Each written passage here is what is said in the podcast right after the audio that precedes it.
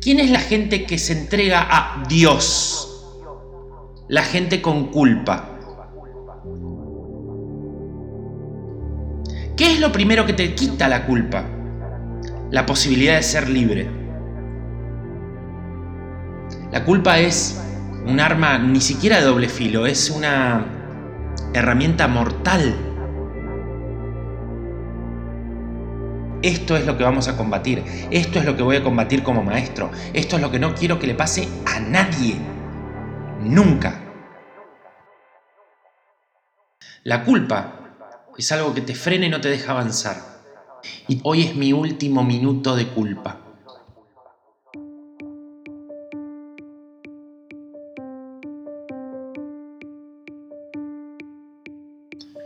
Yo confieso ante Dios Todopoderoso y ante ustedes, hermanos, que he pecado mucho de pensamiento, palabra, obra y omisión.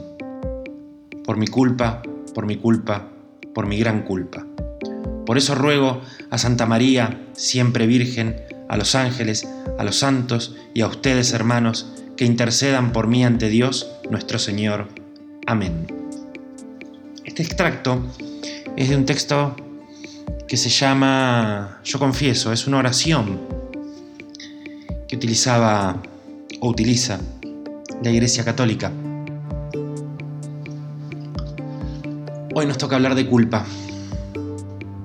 Hoy nos toca ese capítulo, el que costó llegar. Hace días que vengo pensando sobre qué iba a tratar este capítulo, el capítulo de hoy.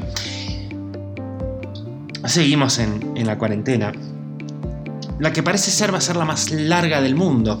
La cuarentena argentina va a ser la más larga del mundo.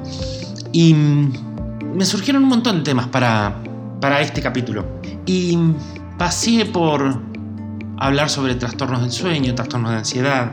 Y dije, no, culpa. Es con lo que empezamos con Pepi. Sacarla, eliminarla. Pero, a ver, charlemos un poco de dónde viene la culpa. Así como les conté, la culpa viene, como tantas otras cosas, formada desde la Iglesia Católica, desde hace más de 2000 años. La Iglesia Católica ha podido sobrevivir a un montón de cosas. La Inquisición ha sido aliada de Hitler. Puedo nombrar infinidad de situaciones aberrantes a las cuales la Iglesia Católica ha sobrevivido. Pero hay una a la que no va a sobrevivir. Hay un pecado del cual no va a pasar. ¿Qué es la pedofilia? La Iglesia Católica se ha convertido en la Iglesia pedófila. Los curas, por supuesto no son todos, pero qué gran cantidad que hay que tienden a abusar sexualmente de niños. Se ha convertido en un común denominador de esta iglesia nefasta, de este culto, de esta secta, la primera del mundo. Se puede sobrevivir a un montón de pecados, pero a este no. Si hay algo que ni el hombre ni ninguna institución puede sobrevivir, es al abuso del más débil, del más chico.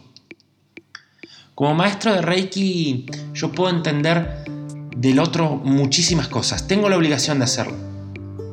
Tengo la obligación de hacerlo. Hasta te podría decir que puedo entender que una persona le quite la vida a otra. No lo comparto de ninguna manera. Lo repudio. Pero tengo que aceptarlo como maestro, porque en el karma, esa persona en algún momento va a pagar por lo que hizo. Como maestro tengo que aprender a llevar y guiar cualquier acción que cualquier persona realice. No soy quien para perdonar, no existe el perdón divino, otra mentira de la iglesia. Pero como maestro hay algo que nunca voy a tolerar, y como persona mucho menos, que es la pedofilia, que es el abuso sexual de menores.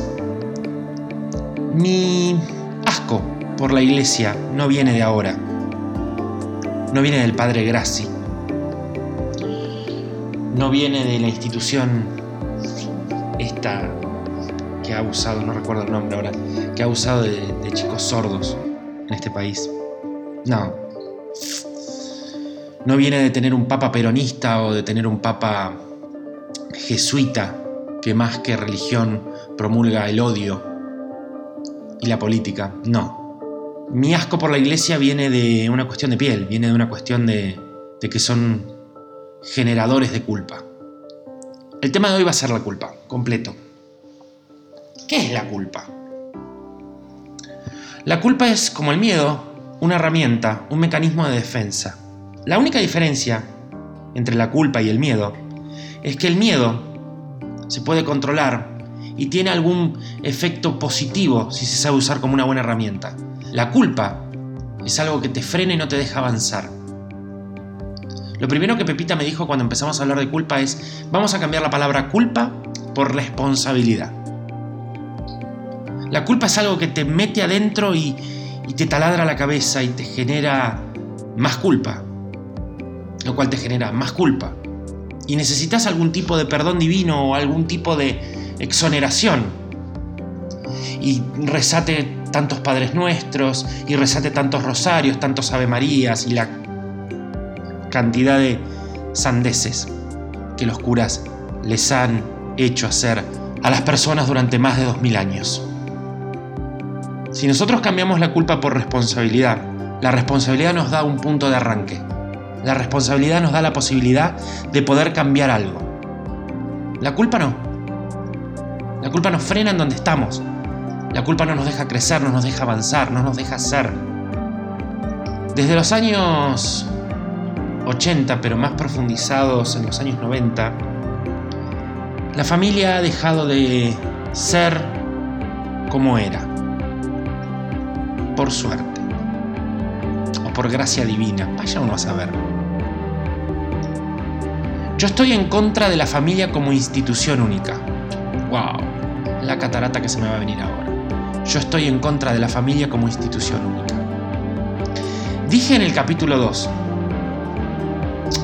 que hay un montón de tipos de familias. La familia es solo una palabra. Lo que implica la familia es la construcción que vos le quieras dar a esa palabra.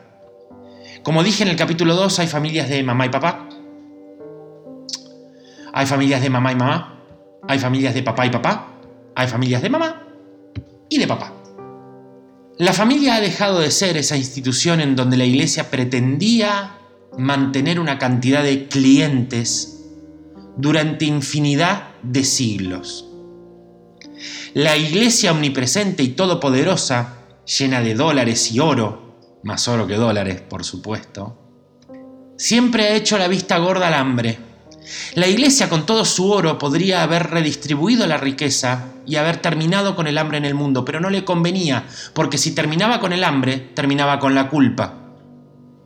¿Quién es la gente que entrega su diezmo? ¿Quién es la gente que se entrega a Dios? La gente con culpa. ¿Qué es lo primero que te quita la culpa, la posibilidad de ser libre. ¿Qué es lo segundo que te quita la culpa? La posibilidad de pensar libremente. ¿Qué es lo tercero que te quita la culpa? La posibilidad de hacer algo para cambiar lo que hiciste mal. La culpa es un gran dictador de tu inconsciente la culpa es un gran dictador de tu alma. La culpa es todo lo que no queremos tener. La culpa viene de nuestros ancestros, viene de nuestro pasado, viene de nuestra familia.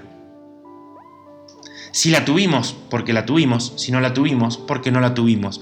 Pero siempre se ha generado esa semilla dentro de nuestro inconsciente sobre lo que deberías haber sido, de lo que yo esperaba de vos de lo que tu familia esperaba de vos.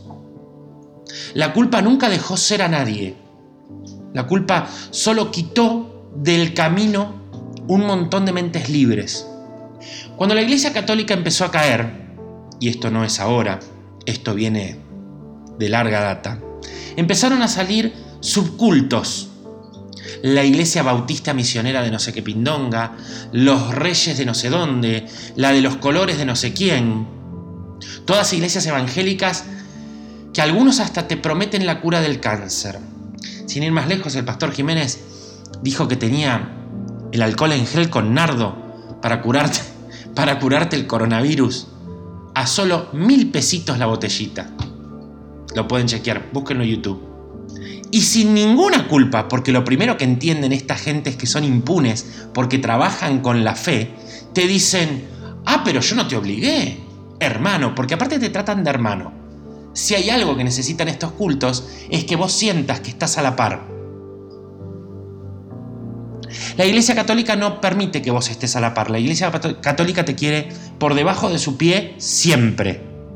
Porque el enviado del Señor, que previamente se garchó dos o tres pibes, te quiere como súbdito de él.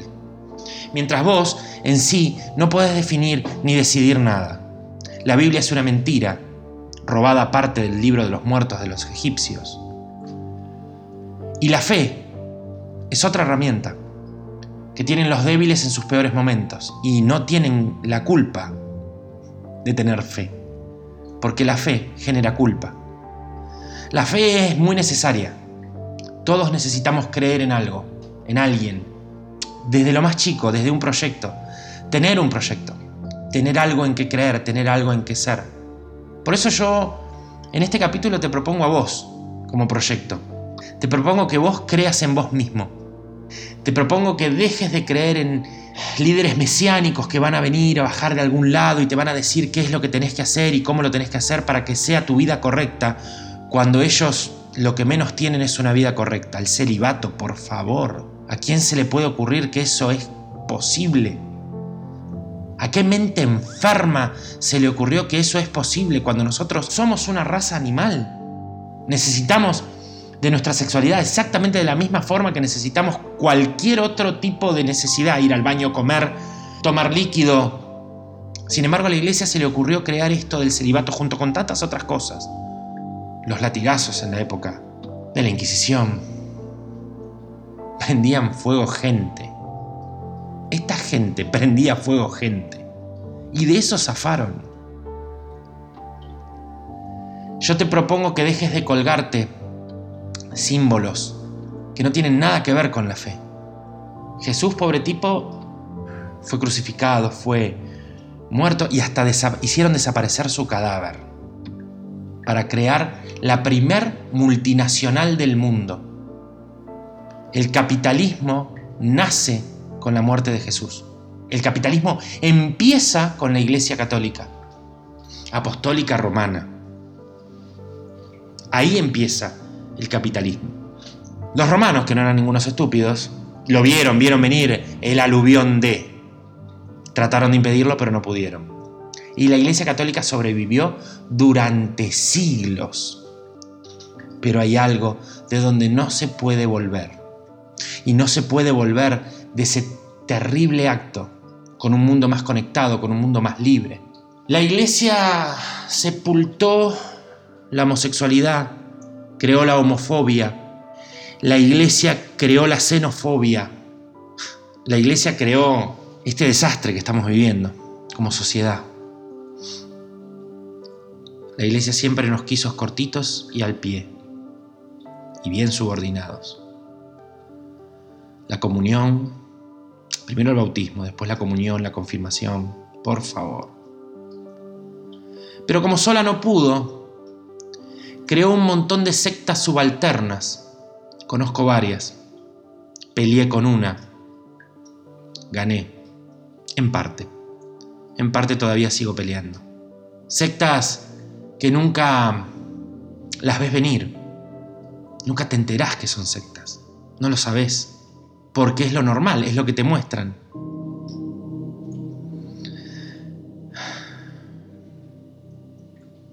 Y no. Hay una frase que, que la primera vez que, que la escuché y yo dije, wow, qué fuerte. Que es, yo prometo por mi honor. Y le escuché en una secta, que ustedes seguramente habrán oído hablar, que son los scouts, o el escultismo, o como pindonga se llame. Un lugar en donde el lema es patria, familia, iglesia. Patria, familia, iglesia. Falta Videla, Galtieri, Macera y estamos todos. Lugar en donde he visto crear culpa, lugar en donde he visto generar culpa, lugar en donde he visto que la culpa se cultiva, lugar en donde he visto que la culpa se hace, se genera, se moldea y se mete en la cabeza de chicos chicos para poder dominarlos, para poder manejarlos, para poder controlar lo que piensan, lo que sienten, lo que hacen. Eso es lo que hace esta gente, eso es lo que hizo la iglesia durante años. Crear culpa, generar culpa, ser culposos. Nada más libre que la generación de culpa dentro de una mente de alguien que no la puede procesar. Y eso te quieren hacer creer que eso no es nada más libre que la culpa es un arma ni siquiera de doble filo, es una herramienta mortal. Las sectas las han usado y las usan y no son, no es la única, es con la que me tocó pelear. ¿Y a quienes buscan? Siempre a los más débiles. Después tenés las cofradías, que es algo parecido, pero sin el sistema piramidal. Para que una secta funcione y para que la culpa funcione dentro de esa secta, tiene que funcionar el esquema piramidal alguien de arriba, con subordinados abajo, que hacen lo que el de arriba dice y los de abajo están contentos porque creen que pertenecen a. En el caso de esta secta, pertenecen a la manada, a la legión, a la no sé qué pedorrada de nombre le ponen. Solo para tener más súbditos y subordinados. Lo he visto en sus ojos. He visto quebrar la fe de la gente. He visto cómo hacen que la gente no crea en sí mismo. He visto cómo la gente pierde la confianza en uno y siempre piensa que tiene que depender de alguien. He visto cómo estas sectas trabajan de cerca. Y ese fue el primer lema como maestro de Reiki, es por acá nunca por acá nunca. Es más, no solamente por acá nunca. Esto es lo que vamos a combatir. Esto es lo que voy a combatir como maestro. Esto es lo que no quiero que le pase a nadie. Nunca. Eso es lo que no quiero de mis discípulos sobre mí. No quiero discípulos culpógenos, no quiero discípulos que dependan completa y totalmente de mí. No quiero discípulos que dependan de mí. Yo te doy herramientas. La responsabilidad de ser libre es tuya. Tomala o déjala, pero es tuya. Yo te digo cómo, te paso la antorcha y depende de vos. Te doy herramientas para poder ser. El ser es algo muy importante. El ser es lo que te define como persona. Ser una persona. No ser un súbdito de.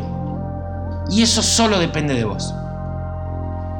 No te va a salvar de nada ni 200 Padres Nuestros, ni 300 Ave María, ni colgarte un pañuelito. No te va a salvar de nada. No sos mejor persona por una ley. Sos mejor persona por tus acciones, que son independientes a. Sos mejor persona porque tus acciones vienen de adentro, vienen de tu corazón, vienen de lo que querés ser. No sos mejor persona porque te lo dice una legión, no sos mejor persona porque te lo dice una secta, no sos mejor persona porque te lo dice una iglesia, sos mejor persona porque lo sos, porque fuiste evolucionando dentro de tu vida y en otras vidas fuiste evolucionando, vas avanzando. No te quedas en el ostracismo, no te quedas en la necedad, no te quedas en solo lo que yo creo es lo que va a pasar, no te quedas en eso. Vas para adelante. Por eso sos una mejor persona. Porque estás para el otro.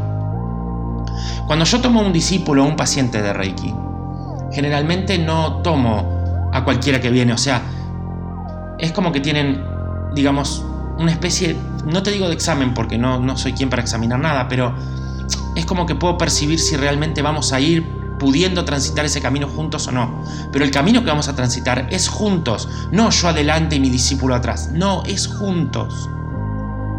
El otro día una discípula nueva me dijo, eh, no, porque cuando vengo a la clase, no, no venís a la clase, venís a una sesión. Y no se lo corregí en el momento porque estaba diciendo algo más interesante, que no viene al caso. Pero no venís a una clase, venís a una sesión. Cuando hablo de discípulos, hablo de discípulos por un tema muy simple. Tenemos linaje. Dentro de los maestros de Reiki tenemos linaje. Yo siempre voy a ser discípulo de Pepi, pero no esclavo. Mis discípulos siempre van a ser mis discípulos, pero no mis esclavos. Ellos van a saber cuando ya son libres de ellos mismos, no de mí. Reiki hace gente libre, de libre pensamiento. Hace gente que puede pensar por sí mismo, actuar bajo sus sentimientos. Y siempre de la mejor manera correcta, de la manera que mejor encontremos para poder ser. No tenemos ningún librito, no tenemos ninguna Biblia, no tenemos pañuelos, no tenemos nada. Solamente la posibilidad de dejarte pensar. No usamos a Freud, no usamos a Lacan, solamente te dejamos pensar. Todo aquel que sea maestro de Reiki, de verdad, su gran deber es dejar pensar y obligar, si se quiere, a pensar a la otra persona para que pueda ser libre. Todo maestro de Reiki tiene la obligación de sacar de su zona de confort a la otra persona, pero empezando por uno mismo. Nosotros estamos muy cómodos en nuestra zona de confort, aunque eso genere culpa. Nosotros no nos vamos de la iglesia porque somos débiles, porque no tenemos pensamiento propio, porque nos tienen que imponer qué pensar. Eso es lo que nos lleva a la iglesia. A la iglesia nos lleva a no poder pensar por nosotros mismos, no tener criterio de lo que pasa. Y la iglesia se encarga que después no puedas escuchar otra campana que no sea la de ellos. Y estoy hablando de cualquier tipo de iglesia o cualquier tipo de culto. Entonces, ¿sabes qué? Depende solo de vos. Depende solo de vos.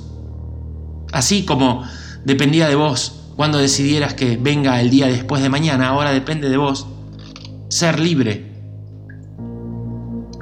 Depende de vos ser libre. De mí depende hacerte dar cuenta de que tenés una oportunidad con vos. De mí depende hacerte dar cuenta que tenés una oportunidad con vos y que la tomes.